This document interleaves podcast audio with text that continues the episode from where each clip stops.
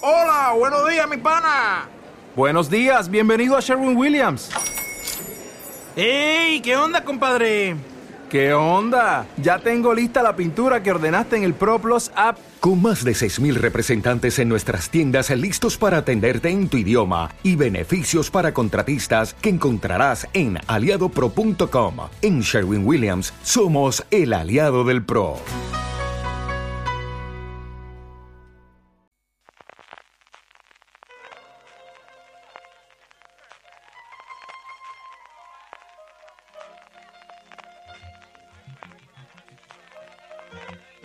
Estás escuchando Fuera de Series con CJ Navas. Bienvenidos de nuevo a Streaming, el programa de Fuera de Series, donde cada semana repasamos las novedades y estrenos más importantes de las diferentes plataformas de streaming y canales de pago. Don Francis Arrabal, que no acaba de llover, ¿eh?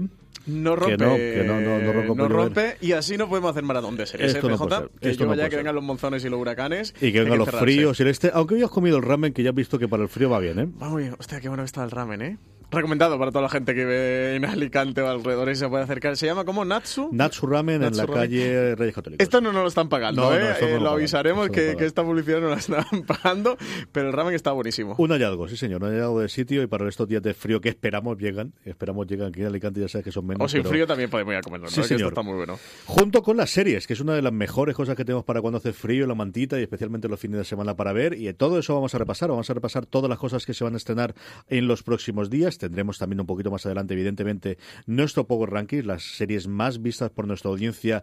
Con cierto movimiento, es cierto que yo creo que es la semana en la que menos nuevas entradas ha habido, pero ha habido muchísimo movimiento, incluido un nuevo número uno. Y por último, como siempre, las preguntas de los oyentes, aquellas preguntas que nos hacéis llegar a través de ese mismo formulario que dentro de un poquito os comentaremos.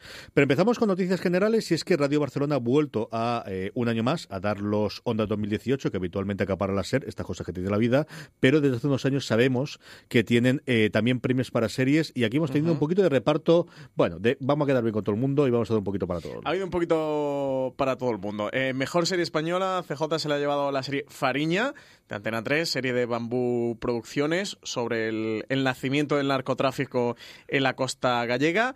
Mejor interpretación masculina se la ha llevado Oriol Pla, el protagonista de la miniserie El Día de Mañana, miniserie Movistar Plus, que además a nosotros nos gustó mucho y hemos comentado por aquí bastante en streaming. La verdad es que se lo ha ganado.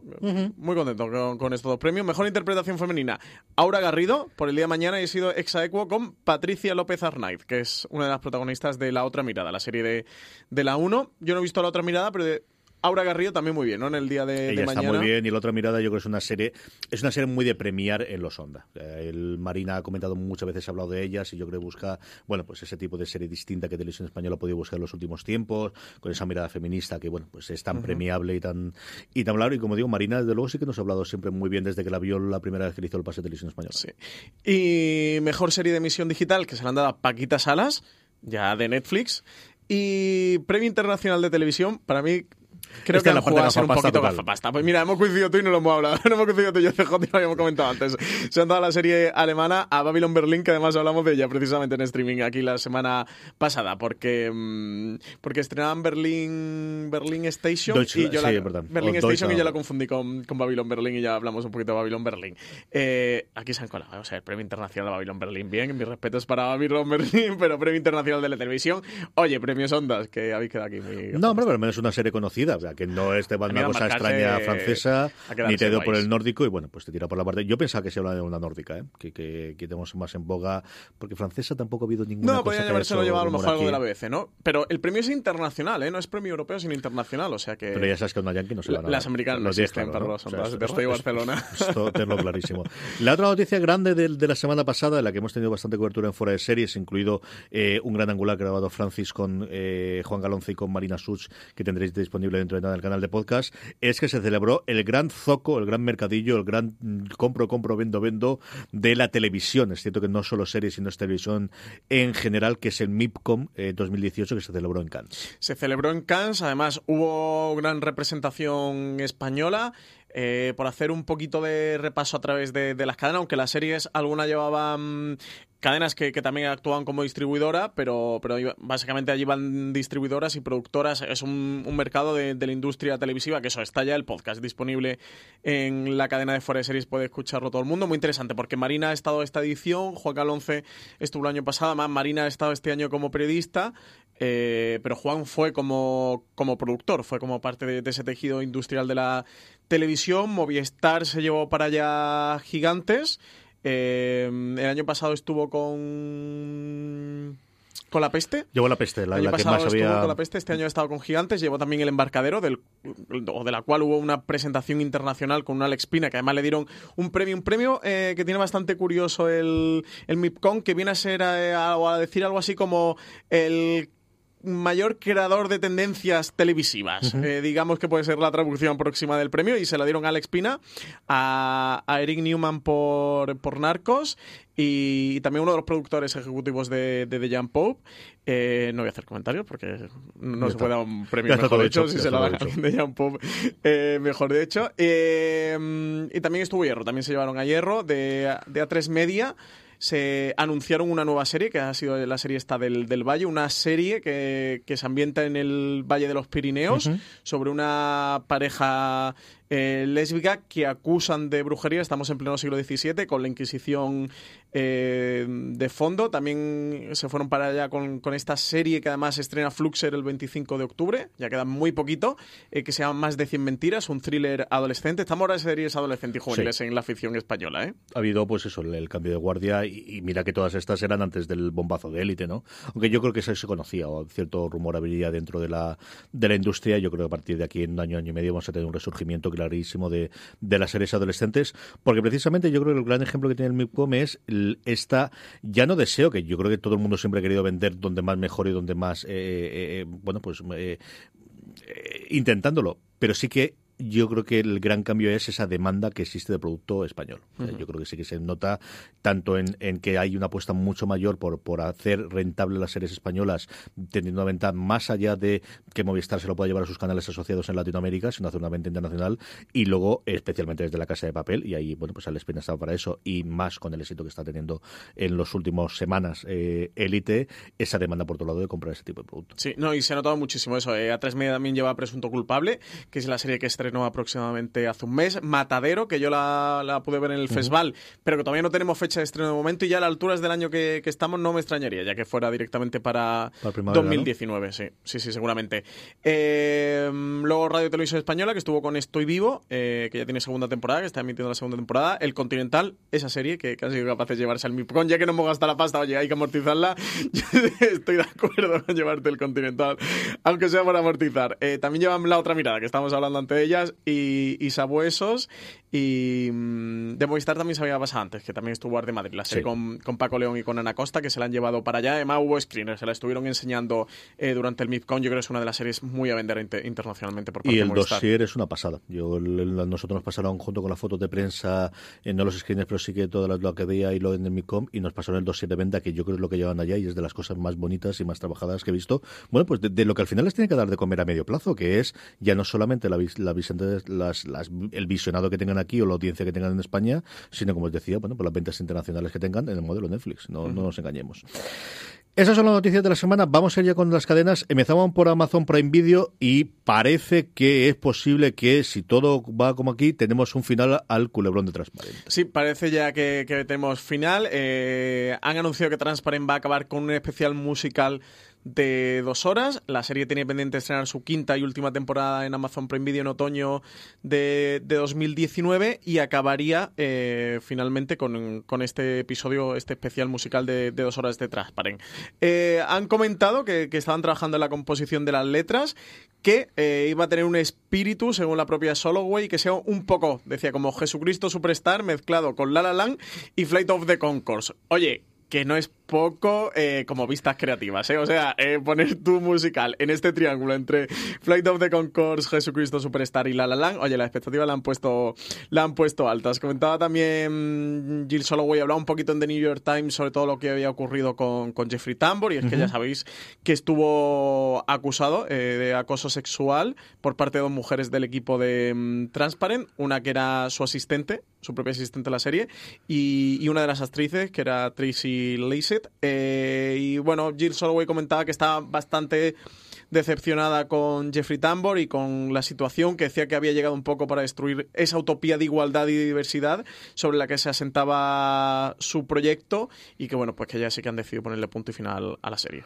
Al final yo creo que ha sido un pago por los servicios prestados de tanto la última temporada que le pilló ahí en medio de todo el cambio, sobre todo este musical de dos horas, que ya veremos si lo veo. ¿eh? Es decir, yo me lo creeré cuando lo veamos.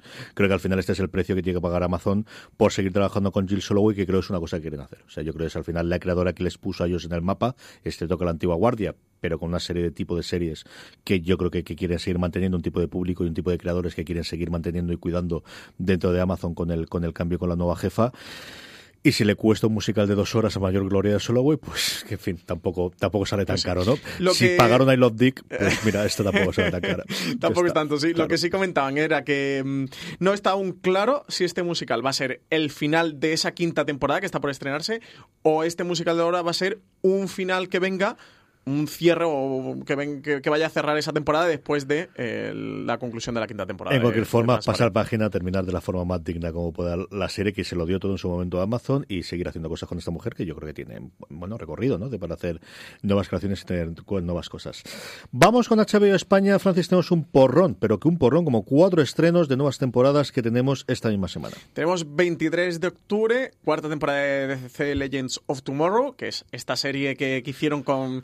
A decir con retales, pero queda feo que diga. que- Pero sí, No, pero sí, con eh, retales del universo no de- de, la exactamente, Rovers. pero que a lo largo del tiempo se ha considerado como la más entretenida, la más divertida, la más autoconsciente de todas las series y la que mm, de forma regular yo creo que más alegrías da para la gente que Eso sigue la serie decir, de eh, CW. Marina Such, que sí que la va siguiendo, iba siguiendo las series de la Rovers. Yo me desenganché hace un par de temporadas, incluso casi que, que tres de todas las Rovers. The Legends of Tomorrow es de las que mejor suele hablar, ¿eh? quizá junto a Flash de la que ella mejor habla. Es que con todo lo que la primera temporada fue un pequeño caos y desastre, intentar ser mucho más grandilocuente de lo que te permitía hacer una serie de CW con el presupuesto de CW que tiene que hacer 22 episodios por temporada, a partir de la segunda encontraron el hueco de no volvamos locos, no reinventemos la rueda. Es decir, Buffy hace esto muy bien, Expediente X hacía esto muy bien, vamos a encontrar cuál es el tono, el tono- nuestro tono. Nuestro tono es jiji, jaja, jiji, jaja, con cuatro o cinco momentos dramáticos, es una cosa que funciona muy bien en el drama.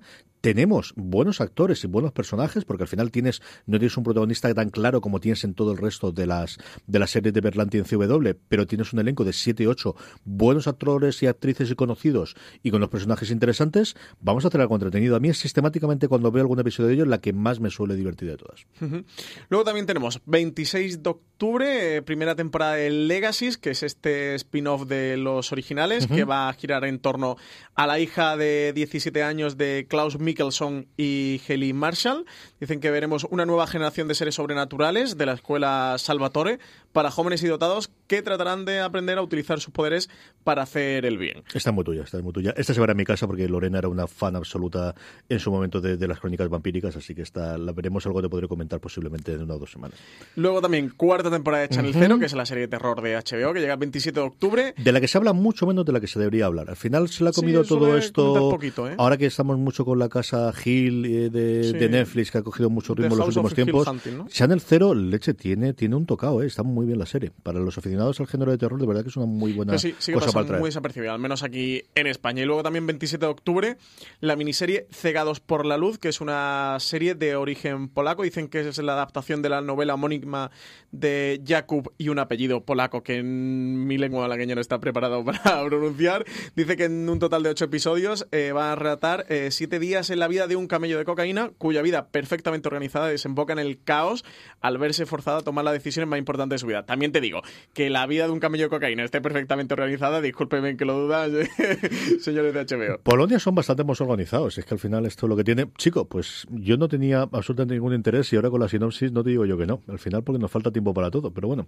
Y más tiempo que no va a faltar porque tenemos ya dos fechas, dos importantes, Francis. Pues sí, por un lado, o la primera, la primera que llega es la segunda temporada de Counterpart, que ya tiene fecha de estreno y tráiler. La serie la va a estrenar Stars, que es su canal de origen en Estados Unidos, el 9 de diciembre aquí a España. Llega tan solo con un día de retraso, llega el día de diciembre, se podrá ver a través de HBO España, que, es quien la está emitiendo aquí desde su primera temporada, primera temporada que ya está completa bajo demanda en HBO y que podéis verla, que yo sin duda, bueno, y tú también, CJ, los dos recomendamos muchísimo, para nosotros es una de las series que más nos ha gustado eh, sin duda este año y qué buena noticia, eh, que, vayamos a tener ya segunda temporada de, de Counter. Para la serie vuelve a tener 10 episodios y nada, continúa la, historia de Howard Silk, que, que tampoco quiero comentar nada para no destriparos, lo que sí, para el que no la haya visto, sin duda recomendarle que se acerque. Es una que mezcla un thriller de espías eh, de casi que la Guerra Fría, os diría, con ciencia ficción.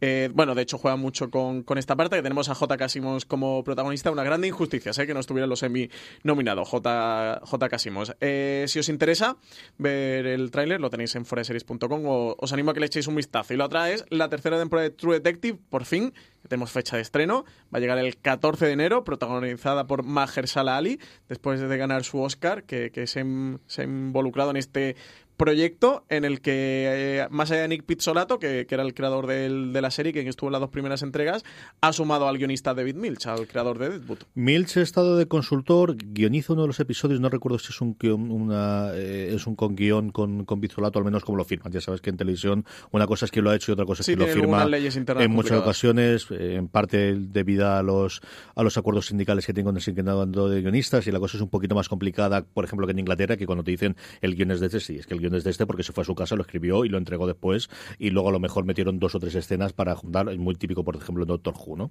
Eh, aquí eh, yo creo que los tíos han logrado, por un lado con el fichaje de Ali y por otro lado con el tiempo que pasó desde la segunda temporada, que todos volvamos a tener muchas ganas de ver la tercera. Eh, yo creo que tenemos los mejores recuerdos de la primera, el mayor olvido de la segunda, aunque haya habido gente a la que le ha gustado, con el tiempo le ha, gustado, pero ha pasado suficiente tiempo para eso, vuelven a salir algunas noticias de peleas de Pizzolato con los directores, que se ve que si no salen, bueno, pues al final esto no tiene su chicha. porque no se está rodando True Detective. Y luego es que indudablemente el tráiler es una pasada. O sea, de verdad, si no habéis visto el otro minuto del tráiler, es, oye, de como dice mi hermano siempre de que dar un Emmy los trailers, pues sí, este sería prácticamente uno de los nominados de lo que he visto este año. ¿eh? También te digo que el tráiler de la segunda temporada pintaba bien y luego no, no se la jugaron. Así que eh, por ambientar esta tercera temporada, como decíamos al principio, el protagonista es Mahershala Ali, David al detective Wayne Hayes, que intenta recordar unos terribles asesinatos ocurridos en la zona montañosa y pobre de los Ozarks, que están muy de moda a través de Ozarks y de unas cuantas series más, están últimamente muy de moda la serie de televisión. Dice que, sin embargo, su memoria es poco fiable y las consecuencias de esas muertes reverberarán en tres épocas diferentes. Muy bien, pues hasta aquí ha llegado HBO España. Vamos con Netflix. Netflix tiene tres estrenos de impresión, especialmente los dos primeros, y para los, los aficionados al género de animación eh, oriental, la tercera también, pero los dos primeros son dos pedazos de estreno esta semana. Pues nada más y nada menos que llega ya el 24 de octubre Bodyguard, la miniserie de la BBC. Además tenemos allí a Richard Maiden, al Rey en el Norte, a Rob Stark como protagonista. Es también un thriller en el que tenemos a, la primera ministra del... No, primera ministra, la ministra del Interior, disculpad. La ministra del Interior del, del gobierno, al cual le ponen un guardaespaldas, primero para que controle su seguridad y segundo porque parece que está viendo cosas ocultas, más allá de, planear un atentado que parece que sobrevuela, eh, sobre ella hay algunos planes que quieren que investigue. La serie fue un auténtico fenómeno en el Reino Unido. Creo que cerró el último episodio con un, con un share del 40. Poquito por debajo del 50. 40-45% de cuota de, de, pantalla del Reino Unido. El último gran fenómeno desde el final de, de Downton Abbey. Así que de estas de las que hay que ponerse. Además, eh, Netflix la cuelga completa eh, bajo demanda. Luego también llega el 26 de octubre, primera temporada de las escalofriantes aventuras de Sabrina, que además tú y yo hemos visto. Yo al menos he visto el primer episodio. ¿Tú ya te lo has visto todo? Porque no había más. Todo lo que te han dejado. Porque no, me dejaron más. No me dejaron más. yo, no, he tenido tiempo para más allá del primero. Oye, ¿qué te ha parecido este las escalofriantes aventuras? A mí me ha gustado muchísimo. Es cierto que era un público muy fácil porque al final a mí me gustó mucho el cómic en su momento. A mí Kiernan Sipka eh, es devoción absoluta desde la que vi en su momento en Mad Men y es una muy buena adaptación del cómic. Y digo adaptación porque de verdad que no es una traslación del cómic. Hay muchos cambios, hay muchas... Eh, bueno, además cambios hechos a propósito porque al final el que la ha adaptado ha sido el propio eh, mm, responsable del guion del cómic, que es Aguirre Sacasa, que es el bueno el, el- responsable también de, de Riverdale, de la, de la adaptación de Riverdale y de todo este mundo que se ha montado alrededor de los cómics de Archie más eh, oscuros o más tenebrosos o más teniendo que ver eh, con el mundo tenebroso. Yo creo que es eh, va por arcos individuales. Yo creo que he encontrado muy bien el punto entre que tengamos episodios con entidad y que tengamos arcos eh, horizontales. Tenemos una historia que vaya a ir, al menos tiene toda la pinta de la primera temporada, que es por qué fallecieron los padres de Sabrina y qué ha ocurrido. Esa dualidad entre ella ser bruja, pero querer ser adolescente y querer mantenerse en el instituto con sus amigos y con su novio, que te presenta desde el principio y no tiene ningún tipo de problema en ser el novio. Pero, por ejemplo, el último episodio que vi yo, que recordar que fue el quinto, que creo que, Creo no cinco cuatro primeros, cinco, sí, creo es un episodio auto- auto- prácticamente autoconclusivo. En el, además, muy, muy rollo. Antes comentábamos en eh, mm, algunos de, los procedimentales. Es un episodio en el que hay un demonio del sueño y es todo alrededor de lo que ocurre en ese. Y es un episodio muy embotellado, muy, sí, con una premisa inicial y con una conclusión en el que te va a contar todo el arco. Pero el núcleo del episodio es eh, resolver esa especie de malo muy a la Buffy. Yo creo que puede ser el Buffy de esta nueva generación. Creo que ella está muy, muy bien. Se nota el dinero de, de Netflix también para la producción por encima de CW y acercaros. Los dos primeros episodios cuentan todo el origen y tienen una entidad propia. Los siguientes que son un juicio por una co- cosa que ocurre también y luego se va desagradando. A ver qué tal la- va el resto de la temporada, pero a mí me ha entretenido, me ha divertido. No es una cosa de terror eh, ahora, como la casa de Hill. eh, es un- más en la atmósfera, el ambiente y luego por momentos una serie juvenil. Es una mezcla que yo creo que les queda bastante bien. Yo sí os recomendaría menos que viese los dos primeros episodios para ver si es un tono que os gusta. Hay que decir que eso es un spin-off de Riverdale, de la serie de CW. Eh, esta. Mm, Claro, la producción es completa de Aguirre Sacasa. Estaba pensando en Berlanti, pero Berlanti no tiene nada que Yo ver creo que por aquí, ¿no? es la equipo de producción de, de Berlanti, no me extrañaría absolutamente nada. Originalmente era una serie que iba a ir para, para CW, Por CW, pero vendieron a Netflix. y posteriormente vieron ahí. Tampoco es que aprovechen demasiado las no el universo. Riverdale. Sí, yo, yo he visto el primero y sí que me ha dado esa impresión. Producción es, es acojonante para que en todo el mundo, para el que tenga en su mente o en el imaginario la Sabrina que conocimos de serie de televisión de los años 90 o do- sí, o finales de los 90 con el gatito negro. Esta no tiene nada que ver. Esto Tiene es una gatito negro, terror. tiene a sus tías, Tiene la sí, relación ¿verdad? entre ellas, se quieren mucho entre ellas. Hasta aquí. Sí, pero es un universo mucho más oscuro y más tenebroso. Tiene ese componente de serie de, de terror. A mí me ha gustado bastante el primer episodio. Creo que la protagonista femenina tiene muchísimo carisma. Que ese círculo que ella tiene dentro del instituto y con el novio y con la amiga y con las tías pueden desarrollarse muy bien. Lo que pasa es que solo he visto el primero. Tú tienes mucha más perspectiva de esta primera temporada que yo que, que has llegado hasta la mitad. Yo, desde luego, intentaré ponerme con ella porque sí que me ha gustado bastante lo que he visto. A mí me ha gustado muchísimo, de verdad. Y para los que en su momento os gustó Sabrina, como os digo, cambia muchísimo el tono, pero yo creo que podéis encontrarlo. Las tías están muy bien, el resto de su primo, que también aparece mucho, que yo creo recordar que en la, en la serie no aparece para nada. Y yo no recuerdo si salía en el cómic, yo juraría que no. El personaje de Madame Muerte, que es uno, cambia totalmente, no tiene nada que ver con el personaje del cómic. Como te digo, hay mucho cambio, mucho personaje nuevo con respecto al, al cómic, que eh, por su lado me gustó mucho. Es una muy buena serie, ¿verdad? Eh, para el tono que es, para lo que pretende ser y para acercaros. Acercaros al menos a ver los dos primeros episodios, yo creo que eso vale la pena. Eh, luego también, 26 de octubre, segunda temporada de Castlevania, aunque sea una segunda temporada, es casi la primera, porque la primera era una precuela origen inicio. Yo la vi, eh, creo que eran solo cuatro episodios. Cuatro o recordar. cinco, yo creo recordar. Sí, yo creo que es más la, la- la parte B. En algo que yo creo que vamos a encontrar más. El, el que tengamos el modelo de, de The Walking Dead de hacemos la temporada pero la partimos en dos para que no pase tanto tiempo entre una y otra, yo creo que es un modelo que en uno o dos años cada vez vamos a encontrar más, Francis.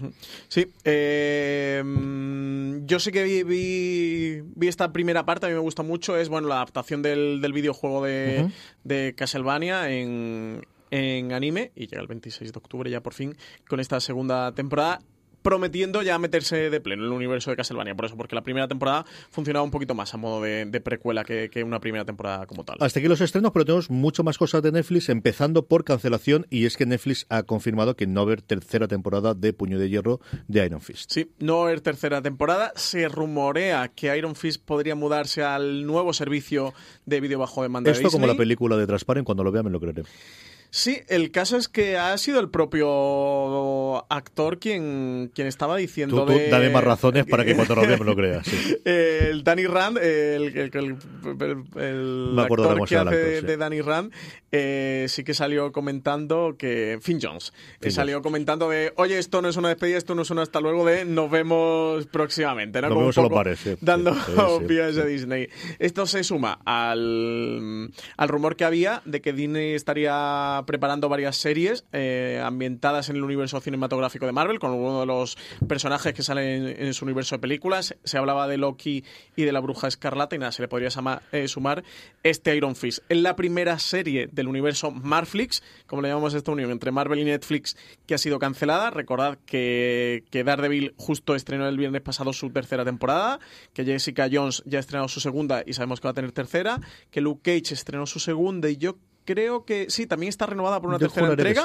Y Punisher también sabemos que va a tener una segunda temporada. Así que Iron Fist ha sido la primera en caer. También no me extraña, ¿eh? porque eh, seguramente, bueno, junto a Luke Cage, pero incluso Iron Fist haya funcionado peor que, que Luke Cage. Lo que tenemos es la confirmación de una nueva serie del dúo que nos trajo la nueva adaptación de Sherlock, de Mark Gatiss y de Stephen Moffat. Van a adaptar para BBC y para Netflix, en un acuerdo que cada vez estamos viendo más recientemente, ni más ni menos que el clásico de terror Drácula de Bram Stoker. Joder, qué ganas tengo esto. CJ, se me pusieron los pelos de punta cuando vi el proyecto. Eh, Mark Gatiss y Steven Moffat eh, están preparando una nueva adaptación del clásico eh, de Drácula. Dicen que va a ser una adaptación en tres episodios de 90 minutos, una fórmula que ya vimos en Sherlock, nada nuevo.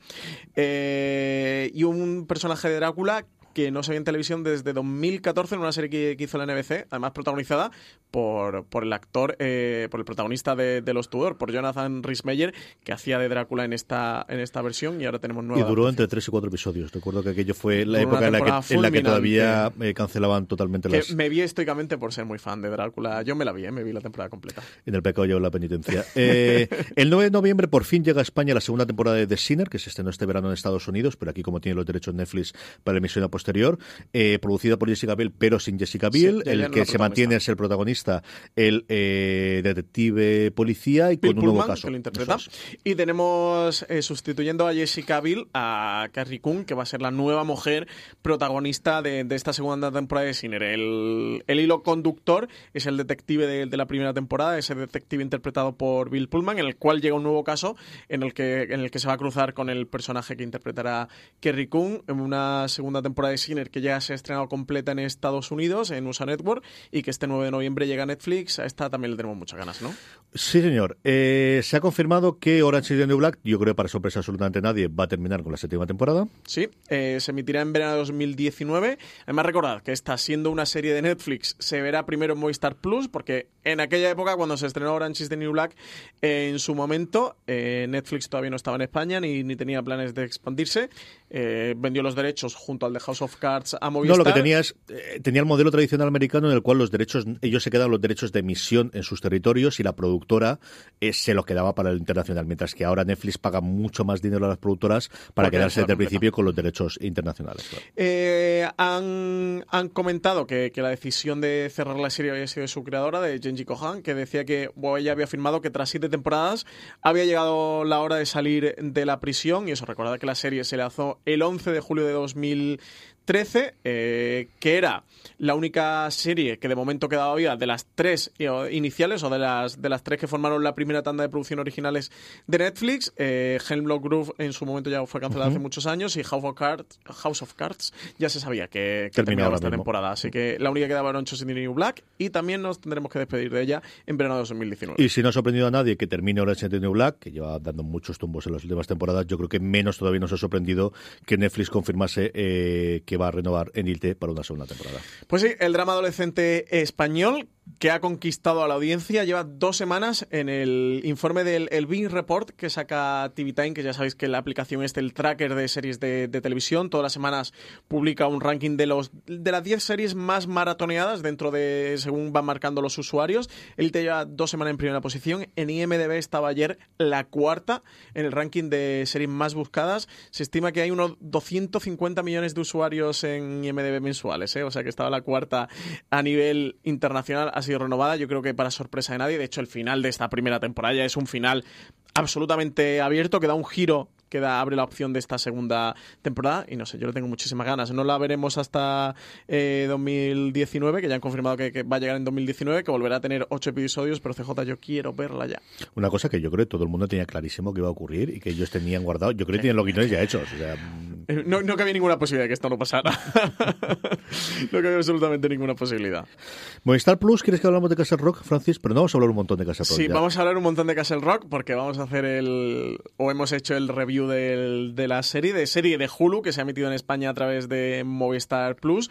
Pero oye, comentemos también en streaming que no ha aparecido sin Castle Rock y sin spoiler, porque el review ya lo sabe todo el mundo, que el review es para la gente que, que ha visto y destripamos la serie y la comentamos con todo tipo de spoiler. Así que, CJ, sin spoiler, y aquí en streaming, ¿qué te parece Castle Rock? A mí me ha gustado mucho, mmm, tiene sus momentos. Yo creo que es una serie que pulirá mucho para la segunda temporada una segunda temporada que abre un giro al final del. Bueno, al final de la primera temporada abren este giro para la segunda. Eh, yo tengo que decir que la he disfrutado bastante viéndola, pero que a partir del tercer episodio entré en la fase de. Va a depender. O sea, la serie me puede gustar muchísimo, mmm, dependiendo del final que hagan. O se me puede quedar en un bluff total, eh, dependiendo del final eh, que hagan. El final tengo que confesar, y sin entrar en spoiler, que no me ha gustado demasiado. Eh, que eso ya me puede escuchar en el es review. que eres un hater. Eres no me ha hater. demasiado. Déjalo, déjalo. Eres un hater. Escucha el review. Ya ahí, lo contará. Ya, ya, dale bueno, más vueltas. Que la gente vea que es el Rocky. ¿qué opinas? Seguimos con la cadena de cable, Francis. Pues muchos estrenos que tenemos esta semana. Llega el 23 de octubre a Fox Live ya tercera temporada de DC Sass. Parece que fue ayer, parece que fue ayer, madre tercera mía. temporada, eh. Madre ¿Eh? mía. No, no ¿Cómo me pasa el tiempo? creer. No me lo puedo creer. Eh, Chicago PD, tercera temporada también, 24 de octubre llega Calle 13. Luego tenemos Más de 100 Mentiras, la primera temporada el 25 de octubre, que se estrena en Fluxer y también se estrena en Neox, en un preestreno que van a hacer. Uh -huh. Más de 100 Mentiras es un thriller adolescente, eh, nueva serie del grupo A3 Media, como os comentaba, va a preestrenar Neox y que podrá seguirse tanto en Fluxer como en el A3 Player. La trama parte con varios estudiantes que comparten un secreto. Dicen que de esos que acaban con la juventud y los van a meter en serios problemas.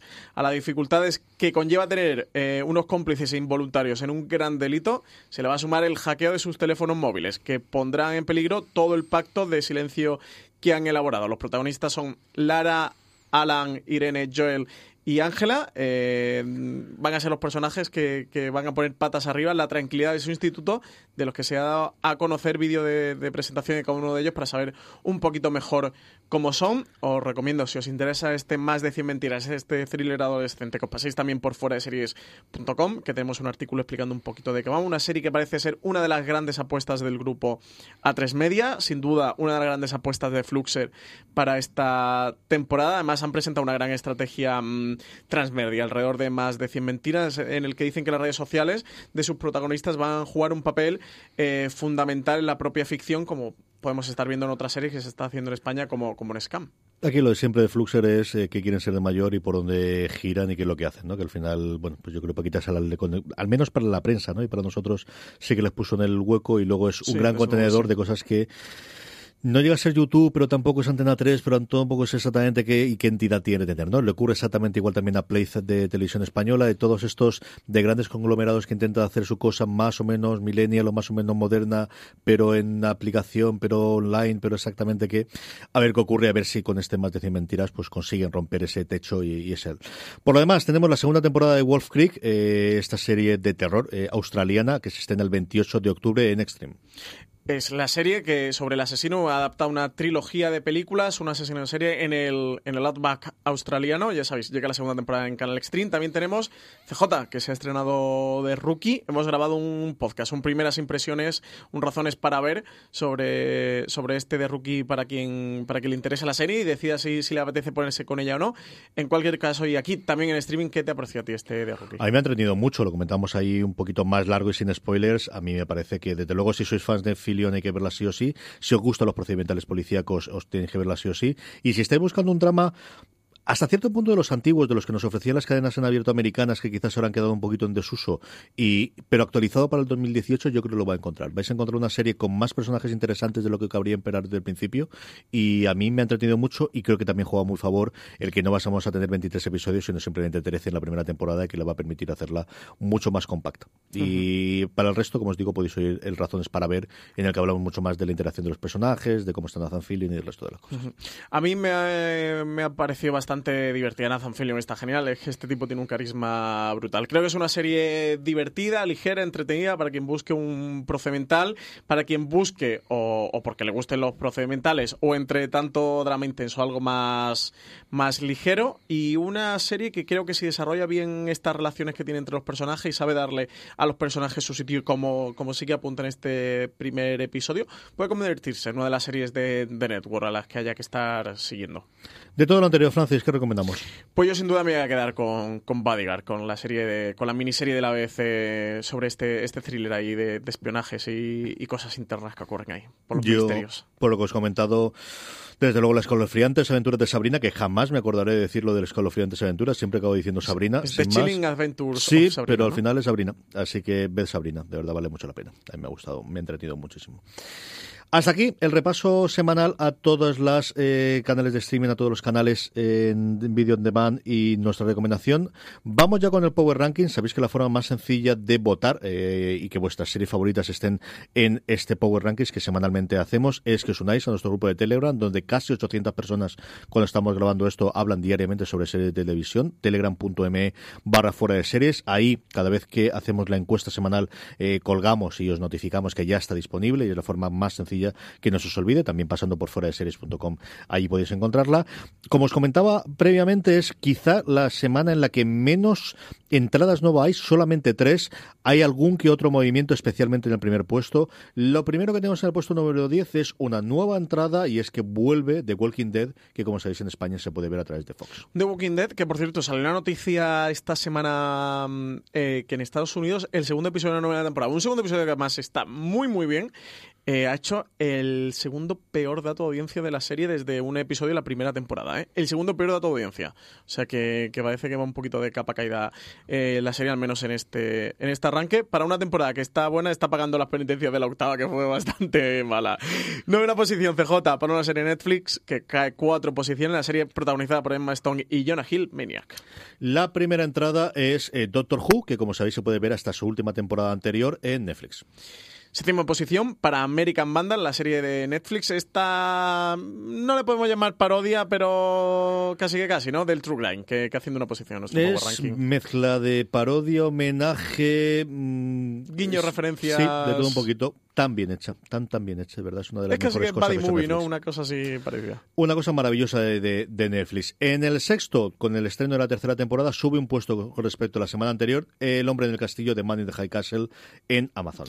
Y sexta posición para Maldición de Hill House, esta serie de terror de Netflix que hemos comentado, que también está funcionando, que todo el mundo que la ve le está gustando. Yo quiero aprovechar ¿eh? para pegarme una maratón gorda de esta, porque además es la entrada más fuerte de, de nuestro Power Ranking de esta semana. A partir de aquí, todas las series que tenemos dan un pasito para atrás, hasta la primera, que se nos ha subido cinco puestos, se quedó la primera, lo que hace que The Good Place, que hasta la semana pasada estaba dentro del podio, caiga un puesto, como os comentaba, y se quede en el puesto número 4.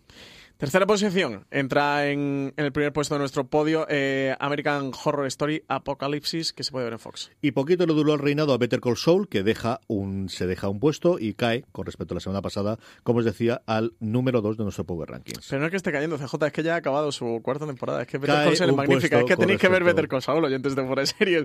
Bueno, primera posición, CJ, hablamos antes que estaba dos semanas consecutivas ya en el, el Bean Report de TV Time, cuarta en el ranking de búsquedas de IMDB, primera el Power Ranking de fuera de series, ha subido cinco puestos, Élite, este thriller adolescente que han robado ya por una segunda temporada, que es maravilloso, que os recomiendo, que es adictivo, que es entretenido, que es divertido y que es que está muy bien. Está muy y para sorpresa de absolutamente bien. nadie, que está en nuestro número uno.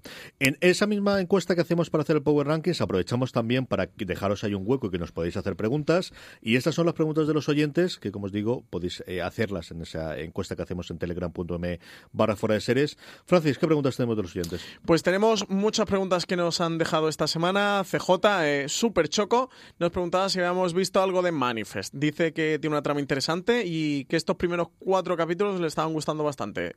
También nos daba la enhorabuena por todos los programas del podcast. Dice que le encantan.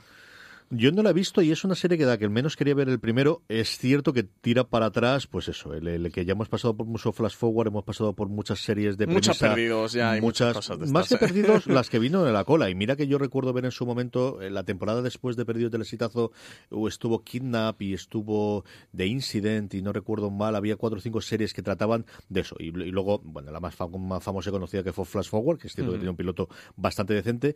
Pero estas series que empiezan con una eh, trama tan, tan potente que intentas alargar y que posteriormente, comentabas tanto de Walking Dead, ¿no? Que quizás no es exactamente lo mismo, pero sufre ese, ese de, y ahora cuánto más puedes estirar la historia.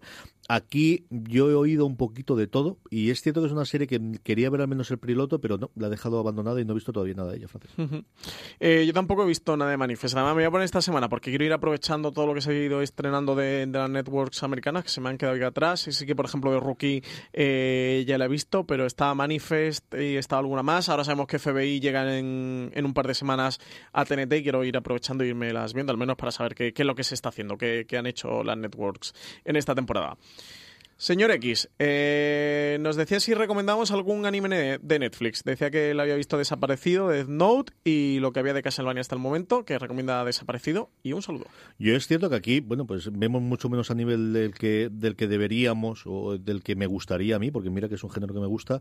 Eh, Es uno de los grandes caballos de batalla que tenemos que encontrar a alguien para que escriba regularmente en fuera de series, porque desde luego es uno de los juegos que tenemos ahí. Sí, Yo no somos recomiendo nada. absolutamente y totalmente Attack of the Titans. O sea, a mí me parece una serie brutal. Eh, nada recomendable para críos alrededor. O sea, ya creo que todo cuando hablamos de anime tengamos claro que tiende a ser eh, animación adulta, pero esta es muchísimo, muchísimo.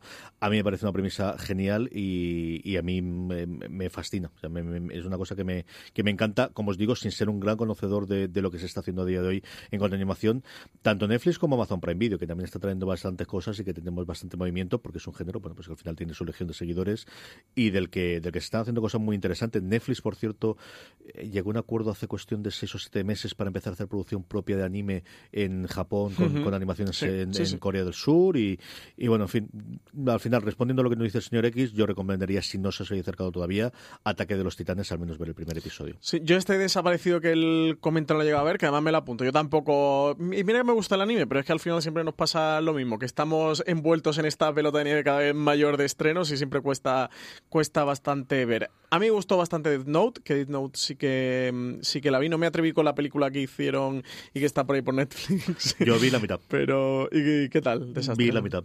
No tengo ninguna necesidad de ver Toda la conclusión que se puede sacar de solo he llegado, solo he conseguido ver la mitad. Eh, Ataque a los Titanes vi la primera temporada y me gustó mucho. Mucho, mucho, mucho. Eh, vi también, porque además eh, sacamos una vez un especial en, en Fuera de Series, porque es verdad que no tratamos tanto y me puse a hacer esto, maratón de al menos ver los primeros dos, tres, cuatro primeros episodios en Netflix. Llegué a ver una que se llama The Seven Deadly Sins, eh, que era sobre una princesa que expulsan de su reino y que forma una especie de patrulla para recuperarlo y tal.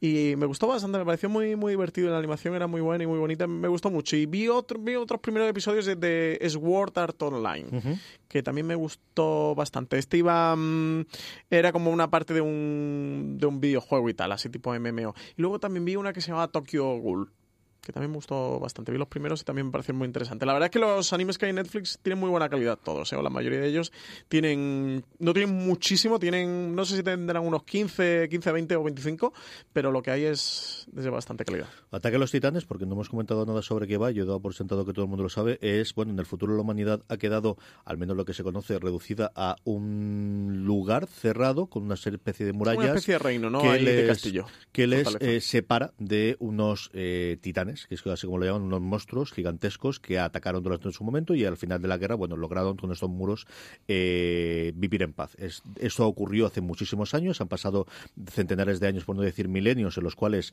los titanes quedan como una pequeña leyenda, sigue quedando una especie de guardia muy parecida a la del muro de Juego Sí, de Tronos, sí, sí, ¿no? De, de ese tono mucho. de en su momento estuvo allí, pero la Guardia de la Noche, bueno, pues ahora son los que no tienen nada que hacer porque total no van a atacarnos nunca y evidentemente nunca pasa nada hasta que pasa. Y entonces el, el arranque de así decirlo de la serie es que los Vuelven titanes, los titanes. vuelven de nuevo, ¿no? Y es muy, muy cafre. o sea, ¿Y cómo que- vuelven, eh? ¿Y cómo vuelven? Sí, sí, la serie es cruenta, por llamarlo de alguna manera. Es cafre, cafre sin ningún tipo de, de- de reservas. Y de verdad, a mí me, me entretuvo y me gustó muchísimo.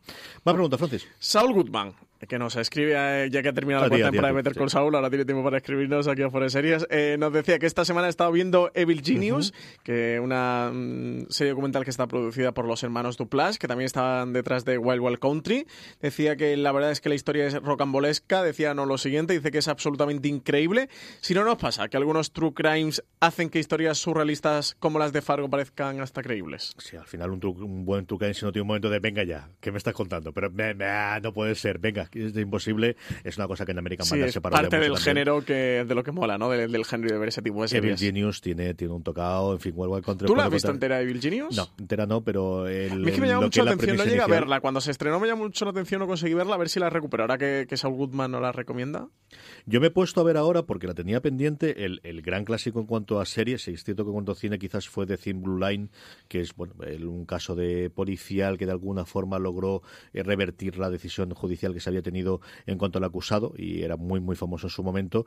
Pero eh, en serie, la conocida era The Starcase, el- La Escalera, que era una producción es sobre un caso americano de- en el que bueno, el acusado se le acusado de que había matado a su mujer cuando él decía que se había caído por las escaleras y de ahí venía lo de The Staircase y es brutal, es, es- es sencillamente alucinante y ves muchísimas cosas que luego has ido viendo en, el, en distintos momentos del género como The Jeans o más recientes o como Making a Murderer que también estrena dentro de nada su segunda temporada en Netflix y no la ha estrenado ya, eh, lo ves ya encontrado en The Staircase de la cual Netflix por cierto compró los derechos y se puede ver ahora en España y además pagó por hacer cuatro o cinco episodios de más. cómo estaba el caso a día, de- a día de hoy. ¿no? El- sí, yo creo que es uno de los tonos del, de claves del, del, del crimen o del al final de, de estas cosas de, del- de sucesos, ¿no? de true crime que si no tienes cuatro o cinco momentos en los que diga, venga ya, esto no puede ser, esto no puede haber ocurrido, pues no está bien hecho. No tiene, no tiene tanta gracia. Eh, yo apunto a Evil Genius, voy a, voy a intentar verla. Sí que es verdad que hay veces que, eso, que hasta un Fargo se quedan,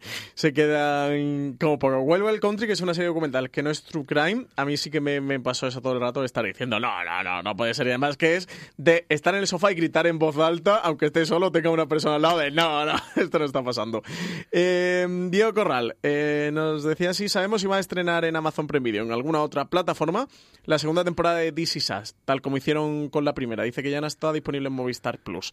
Imagino que él tiene Movistar Plus, estaría disponible la segunda temporada porque la emite Fox Live, como hemos comentado antes con la tercera temporada. Eh, yo lo he, comprado en Ama- lo he comprobado en Amazon Prime y están las dos temporadas ya de This Is Us, ¿eh? Así que Diego, no sé si justo o no en el transcurso este que nos has escrito ha sido cuando han colgado la segunda temporada o no lo viste bien o no te diste cuenta lo que fuera, pero sí que están ¿eh? las dos temporadas de Is Us completas en Amazon Prime Video. No están en otra, ni en ninguna otra, están en Amazon Prime Video solo. Y adelantándome la siguiente pregunta que siempre voy a hacer, el tema de doblaje y de, y de versión en castellano, ¿están? Porque cogerá el mismo doblaje que utilizan Pues aquí en Fox Live o no lo sabemos. No te lo puedo decir porque no lo he comprobado, CJ. Me pillas Pero ahí si en un brete. ordenador delante, ¿por qué no me miras las cosas? Eh, pero este ordenador no está logueado con Amazon Prime Video, CJ. Pero igual. Pero esto... Es que estoy en el ordenador del visor, no tengo mi propio ordenador, así que no, no lo puedo comprobar. qué Y además la aplicación del móvil la desinstalé porque me compré una maravillosa Play 4 y desde entonces veo ahí las series en televisión y en el móvil tengo la aplicación de Amazon pero no la de Prime Video, así que no puedo comprobar el doblaje mm, el doblaje como Pues está. mientras Francis. Eh, Sí, es que no hay que ver la serie doblada, CJ. No fomentes el doblaje. Hay que ver la serie no en versión fomento nada, original. yo fomento la información. No fomentes que luego el doblaje. muy pesado de que hay que darle información a todo el mundo, pues Hombre, streaming tiene que ser también información, como yo siempre digo. Lee la siguiente pregunta si mientras veo si me puedo loguear dentro de Amazon Prime Video y puedo saber qué ocurre con This Is Us y los subtítulos y los idiomas y estas cosas. Y Mir Peiro nos preguntaba que si hay noticia de cuántas temporadas tiene Gigantes. Eh, que sepamos. eh, y confirmadas por la propia Movistar, porque en el Afront de Movistar eh, sacaron un plan, un plan de esto a lo universo cinematográfico de Marvel, de hasta- pasa que Marvel te lo hasta el 2024. Esta gente fue un poco más precavida. Lo hicieron hasta, hasta 2000. Realmente era fiable hasta el primer trimestre de 2019, pero incluso ya anunciaron que la segunda temporada de La Peste iba para finales de 2019 y que Déjate llevar la serie de Leticia Dolera iba para otoño de 2019. Confirmaron que habría segunda temporada de Gigantes y además eh, sospecho que febrero, marzo, como mucho abril, ¿eh? O sea que, que no nos queda tanto, que creo que mucho nos va a quedar medio año. También, ¿por qué? Porque rodaron eh, las dos temporadas conjuntas. Es decir, eh, Gigantes la primera temporada tiene esos seis episodios, CJ. Eh, tengo la impresión de que rodaron los 12 episodios del tirón ¿eh? y que lo han dividido en dos partes, parte 1, parte 2 y según cómo vaya esto, por lo mejor hace un parte 3, parte 4 y lo vuelven a dirigir, pero creo que de una manera también muy inteligente ¿eh? para ahorrar costes de producción, etcétera, etcétera, directamente han rodado los 12 episodios de, de Gigante, lo han partido en dos temporadas, lo que tú antes comentabas de The Walking Dead, de eh, con el coste de una temporada sacamos una doble amortización y bueno, le das una doble vida a la serie y, vendes que son dos temporadas, temporada 1, temporada 2, en caso de Walking Dead sí es la misma temporada. Ellos lo parten como en parte A, parte B. Eh, aquí en Gigantes sí que le han puesto temporada 1 y temporada 2. No, o el corte de la primera temporada creo que pone fin de la parte de la 1, primera ¿no? parte. O fin de la Fin de primera la parte. primera le llama parte. parte, no le llama temporada. tan clavado como eso y sí, se, se nota totalmente que además está escrito pensando en que va a tener aquí este punto de sí, inflexión sí, de tiene un primera punto segunda. claro. Y a partir de aquí nos queda mucha historia por contar de los tres hermanos, sí que es cierto. Eh, información sobre el momento. En la segunda temporada de This Is Us en Amazon Prime Video está el audio disponible en inglés, en español de España, en español latinoamericano, en francés, en italiano y en portugués, con subtítulos en closed caption en inglés, español latinoamericano, español de España, francés, italiano y portugués. O Así sea, que- en todos los idiomas y todos los subtítulos. y al menos para esto sí. Si ya lo queremos en polaco subtitulado en finlandés, pues la cosa estará más complicada, pero dentro de un norme... Pues ya me están fallando. En está Amazon todo- también te digo, ya, me están fallando. ahí, sí. Ya me están fallando. CJ, Jaco Cabrera nos preguntaba que si Netflix nos va a hacer esperar un año entre temporada y temporada de La Casa de las Flores. Si sabemos si la idea es hacer temporadas cortas como la primera. Oye, temporadas cortas no, ¿eh? tiene 13 episodios, me refiero. Temporadas cortas sería hace 5 años si hablaríamos de una temporada corta de La Casa de las Flores. Hoy día, creo que en 2018, finales de 2018, podemos hablar casi de una temporada larga, porque Sí. en un modelo que van entre 6, 8 o 10, que tenga 13, de hecho me sorprendió, porque yo La Casa de las Flores no la he visto y a, raíz de la pregunta de Jaco Cabrera me, me metí en Netflix para ver eh, esta temporada corta de cuánto episodio era, a cuánto se refería y me sorprendió que fueran 13 y que no fueran 18, fíjate. Eh, a ver, de La Casa de las Flores, sabemos que la han renovado por segunda y por tercera temporada, es decir, que tiene dos temporadas más confirmadas y en la misma nota de prensa que confirmaron esas temporadas confirmaron que la segunda iría a 2019 y la tercera a 2020. Así que Jaco, sí, te van a hacer esperar un año entre temporada y, y- y temporada. Hasta 2019 no tendrás segunda temporada de La Casa de las Flores y la otra 2020 y además imagino que será por verano, ¿eh? tal y como han estrenado en torno a agosto, como han estrenado la primera de La Casa de las Sí, Flores. si cogen ritmo estas cosas en las que tienen un número claro de episodios y, y fecha Netflix es muy de quitando Stranger Things que ha tenido más eh, tiempo de rodaje o que lo habrán pedido más eh, los creadores, eh, todo el resto de la serie, mira la chica del cable, mira lo demás, yo creo que se enganchan en una fecha en la que puedan tener toda la maquinaria para producir en un año y yo creo que el formato que tiene la Casa de las Flores de producción es precisamente ese. Ya habrá más problemas en función de la agenda de los actores y alguna cosita así que podría complicarlo un poquito. Yo creo que intentarán siempre estrenar y crear el evento, ¿no? De, de se estrena en tal fecha y se estrena en tal momento. Y yo creo que quitando el que en un momento dado hagan el cambio de vamos a temporadas de siete episodios o de ocho episodios, los separamos en dos, que de verdad que creo que va a ser la tendencia. Eh, Yo creo que cada vez vamos a tener más series de seis episodios al modelo inglés, eh, aunque sean eh, como gigantes grabando todos los episodios de golpe y posteriormente hacerlo en dos, en dos tandas. Yo creo que eso sí que lo vamos a tener. Más preguntas, Francis. Tenemos más preguntas por aquí. Michael Landon, que también ha sacado un rato para escribirnos. Me encanta que estas cosas oyentes fuera serios. Seguir haciéndolo mucho. Nos preguntaba si hay algún servicio en línea como Just Watch, pero que te diga en qué canal de televisión pasan las series que te interesa. O sea, como un Just Watch, pero que además te indique en el online. CJ, Yo te paso que- la pelota. Yo ni puñetera idea. Es decir, más allá de lo que sea, yo para saber en qué canal de televisión tengo alguna de las series, solo tiene al final de los de los eh, de la propia aplicación que tenga, en este caso de Movistar Plus. Pero no sabría decirte yo una cosa en la que tengas el lineal de en qué lugar es, o en qué hora es, o en qué canal es. La verdad es que no lo sé. Yo tampoco, además te diría, porque en fuera de series hicimos, hice un intento un par de semanas, tres que me duró eh, la locura de, mm, de, comentar el domingo o, el... Sí, lo, lo, sacábamos los domingos. ¿Qué es lo que se emitía eh, la semana siguiente? O lo, al menos las series más destacadas. Un resumen bastante completo, no yéndonos muy arriba, sino bastante completo de todo lo que se emitía esa semana. No solo estrenos, sino emisiones de todo. Eh, desde el lunes hasta el domingo siguiente. Y era un verdadero cacao. ¿Por qué? Porque sí que es verdad que eh, algunas cadenas con algunas series suelen respetar día y hora de emisión y, por ejemplo, TNT está emitiendo The Rookie los miércoles a las 10 y cuarto y la acaba de emitir eh, los 13 episodios que tiene de Rookie eh, los miércoles a las 10 y cuarto y se acabó. Pero muchas veces eh, trastocan los horarios. Y la mayoría de esas veces además no nos mandan nota de prensa con el cambio horario. Ellos te mandan nota de prensa cuando estrenan la serie, que te dicen día y hora. A veces incluso la nota de prensa no nos ponen la hora, que luego te tienes que enterar pues entrando en el canal o preguntando. A veces no lo saben hasta el mismo día o hasta unos días antes.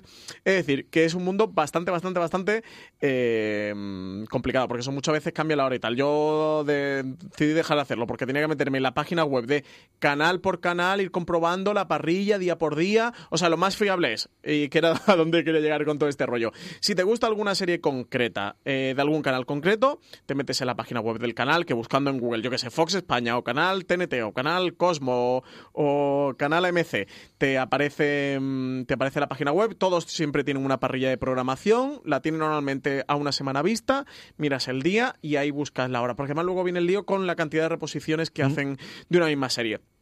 A veces en esa parrilla no te, te ponen la serie, pero, no te ponen la temporada o el episodio. Dependiendo mucho de los canales. ¿eh? Algunos canales tienen unas parrillas mejor elaboradas, otras peores. En cualquier caso, es complicado. Estaría muy bien un servicio de este tipo, pero para conseguir recopilar toda esa información y tenerla actualizada de verdad sería un trabajo eh, casi inhumano. Yo creo que es más factible que lo haga la plataforma, que al final tengas una plataforma en la que tengas todos los canales, incluso los abiertos, porque los tienes ahí dentro y que te pueda hacer esa recopilación de, buscar. Es que, por ejemplo, bueno, estamos hablando de canales de pago. Bueno, yo me he ido a canales de pago, no, los abiertos si te metes en RTV o Telecinco Antena 3, no, lo que te quiero decir, más te cambian los días y los horarios todavía que un canal de pago. Lo que Michael Lando nos preguntaba, que era fundamentalmente de, oye, quiero esta serie... en lo que Michael Lando nos preguntaba. Es, así, es así. que es, oye, esta serie en que ganan lo echan, yo creo que eso sí que lo más sencillo es que tu proveedor de servicios en Movistar Plus, un Vodafone, un Orange, tenga un buscador ahí dentro y esta se ve en tal sitio. Y eso sí que te aparece, pero claro, fuera de eso yo no conozco ningún otro lado a día de, hoy. Sí. Movistar ahora está haciendo una cosa que cuando tú metes a la ficha una serie te pone, eh, sea la serie que sea, no solo, bueno, las de Movistar ya están yendo completas bajo demanda, pero te metes en la ficha de Big Bang Theory o en la ficha de The Rookie y te pone el próximo día que la van, que está, que se cuelga ese episodio y a qué hora. Sí que te lo ponen, te lo estaban poniendo las fichas. Fue algo que me di cuenta hace un mes y algo. Va por ahí, porque Vodafone, por ejemplo, si te dicen dónde están en cada una de ellas, si, si está disponible de la plataforma suya o es en un canal propio, y por lo que yo estoy viendo de, la aplicación de Apple y del resto es eso. Es decir, te puedes ver estas aquí en este lugar y estas en este otro lugar y esto más, que es más la tendencia que estamos, de, de, aglutinar, ¿no? de tener una plataforma con todo el posterior contenido. Nos quedan unos 3-4 minutitos a una pregunta más o vamos a hacer Pues sí, voy a poner una que nos ha hecho Hark muy interesante. FJ decía que no entiende la ventaja de poner Amazon o Netflix en Movistar si tienes que seguir pagando estas mismas plataformas igual. Dice que te evitan los dos segundos de salir de una aplicación e ir a la otra. Se preguntaba él. Dice que a ver si nosotros veíamos algo más y que muchas gracias. A ver, por poner un poquito antes de contestar la pregunta, en contexto en lo que nos está preguntando sobre el anuncio que Movistar hizo hace unos mm, seis meses, cuatro o seis meses, sobre que iban a integrar Netflix dentro de la plataforma de Movistar, es decir, dentro de la misma interfaz, si tienes contratado Netflix a través de Movistar o a Netflix directamente, da igual, lo que haría la cuenta de, Netflix dentro de tu interfaz de Movistar, pues las series de Movistar y las de Netflix te van a aparecer juntas en esa interfaz. Pues podrás tener la peste y al lado saldrá The Crown y tú pinchas la que quieras y luego, al pinchar una serie de Netflix, se reproducirá a través de Netflix. Entonces la pregunta que nos hace Hark es que si realmente, o sea, que si le vemos como alguna ventaja de esto, que si al final te va a costar el dinero igual de estar pagando todos los servicios y no tienes como una paquetización, un Spotify, entre comillas, de las series, eh, ¿cuál es la ventaja más allá de tener que salir de una aplicación y entrar en otra? Yo tengo mis conclusiones, no sé si tú las tienes. Un minuto tienes para decirlas. Un minuto. A ver, lo interesante que lo veo. Según Movistar, yo esto lo pregunté en la rueda de prensa que estuvimos en la front de Movistar. Ellos lo que dijeron es que sí que va a haber algún tipo de descuento. No se pringaron, ni se mojaron, ni comentaron específicamente el qué, porque decían que acaban de conocer más o menos las tarifas, porque todo esto se decide con marketing, etcétera, etcétera, y con mil departamentos internos de Movistar, que justo ya sabían los precios, que todavía no lo podían hacer, que no habían decidido hacerlos públicos, que lo harían a día de hoy, que hace un mes ya de que la front de Movistar, un mes y algo. No sabemos nada, no, no se han anunciado la comercialización, yo creo que harán algún tipo de descuento. Imagino que ese tipo de descuento, evidentemente, va a ir en función de la pasta total que tengas de Movistar y la cantidad de productos que tenga. A lo mejor en los paquetes más básicos no te lo incluyen o no te hacen descuentos y a lo mejor en el paquete superior ya directamente Netflix lo tiene incluido y gratuito. Luego creo que la comodidad de tenerlo todo en una misma interfaz y no estar saliendo de entre aplicación sí que creo que, que es cómodo. Aquí hay dos. Una, la pelea de los próximos cinco años es la plataforma, no el canal de streaming. Es decir, será canal de streaming quien no pueda ser plataforma, pero la pelea va a ser quién es el agregador, quién es ese famoso Spotify. No va a existir un único servicio porque no solamente cuatro canales, eh, como hay cuatro eh, labels eh, fundamentales en música, pero sí va a ser la pelea de quién es la plataforma. Si la plataforma es Amazon, a través de lo que ya tiene channels en Estados Unidos, si va a ser Apple cuando llega, si va a ser Disney si tiene posibilidad, o en España lo puede ser Vodafone, o se puede ser Movistar Plus. Y luego en tecnología hay una frase que siempre vence y que es totalmente cierta y es que la comodidad lo vence absolutamente todo. O sea, esos dos segundos pesan, pesan una barbaridad. Y posiblemente no pesan para nosotros que ya estamos acostumbrados a lo que es Amazon y Netflix y a tener 14 mandos o 74 servicios distintos, pero para el grueso del mercado, que es al final por lo que Movistar quiere integrar a Netflix y sobre todo por lo que Netflix quiere integrarse a Movistar, conseguir esos suscriptores, pesan. Y todo lo que sea sencillez y lo que sea facilidad, eh, la comodidad lo triunfa absolutamente todo. ¿Verdad? Siempre lo, vence la comodidad. Y con esto, Francis, vamos a pasar a despedirnos. Hasta que ha llegado streaming, hasta que se ha llegado nuestro repaso semanal, tenéis mucho más contenido en nuestro canal de Fuera de Series, fuera de series.com, para todas las noticias, comentarios, críticas y artículos. Don Francisco Arrabal, volvemos la semana que viene. Pues hasta la semana que viene, con muchas más noticias aquí en streaming, CJ. A todos vosotros, queridos oyentes, esperamos que hayáis disfrutado. La semana que viene, como os decíamos, volvemos en streaming. Gracias por estar ahí recordad, tened muchísimo cuidado ahí fuera.